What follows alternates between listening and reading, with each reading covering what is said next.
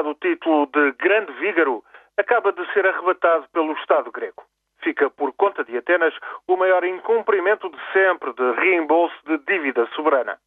Investidores privados, com cerca de 172 mil milhões de euros de dívida pública grega, viram-se obrigados a aceitar perdas de 75%. A alternativa era um caos imprevisível e perdas na ordem dos 100%. O acordo evita, assim, uma declaração de bancarrota desordenada e reduz a dívida da Grécia em 30%. Ou seja, passa a Grécia a dever a entidades privadas e públicas 250 mil milhões de euros.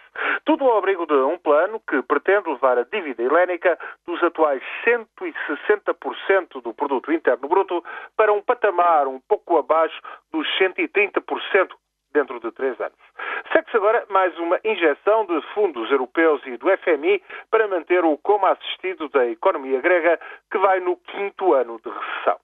Na primavera, esta primavera, teremos eleições na Grécia que poderão pôr em causa os compromissos de austeridade, austeridade e austeridade e o futuro a Deus pertence.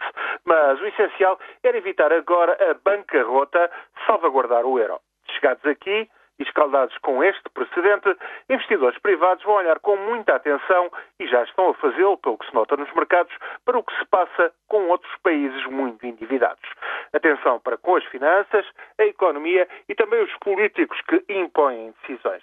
Por sinal, não faltará quem, por certo, se interrogue sobre o efetivo funcionamento do sistema político em Portugal quando um Presidente da República acusa publicamente um antigo Primeiro-Ministro de falta de lealdade institucional. Dúvidas também não irão faltar ante a recusa de grandes empresas como a EDP em admitirem sequer a hipótese de revisão de contratos tidos por leoninos por parte da própria União Europeia. Tudo isso será um problema, mas este fim de semana os portugueses podem gozar a seca em sossego. O título de Grande Vígaro